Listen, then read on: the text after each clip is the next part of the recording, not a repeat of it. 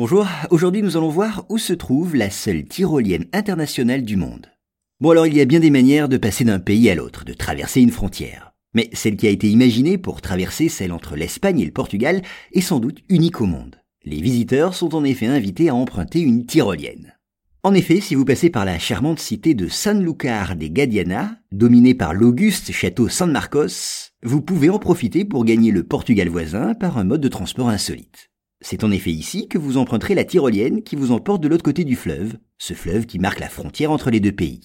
Et donc en moins de temps qu'il n'en faut pour le dire, vous atterrirez dans le petit village d'El Coutim au Portugal. Dès lors, vous pourrez profiter de votre journée pour visiter les lieux, et le soir, un bateau vous ramènera en Espagne. À noter que l'idée de cette tyrolienne est venue à un entrepreneur britannique, qui a donné le nom de Limite Zéro à sa tyrolienne transnationale. Son câble s'étend sur 720 mètres et le point de départ se trouve sur la colline où se dresse le château. Sur la corde, eh bien, vous glisserez à 80 km par heure au-dessus du fleuve. À cette allure, il vous faudra moins d'une minute pour allier l'autre rive.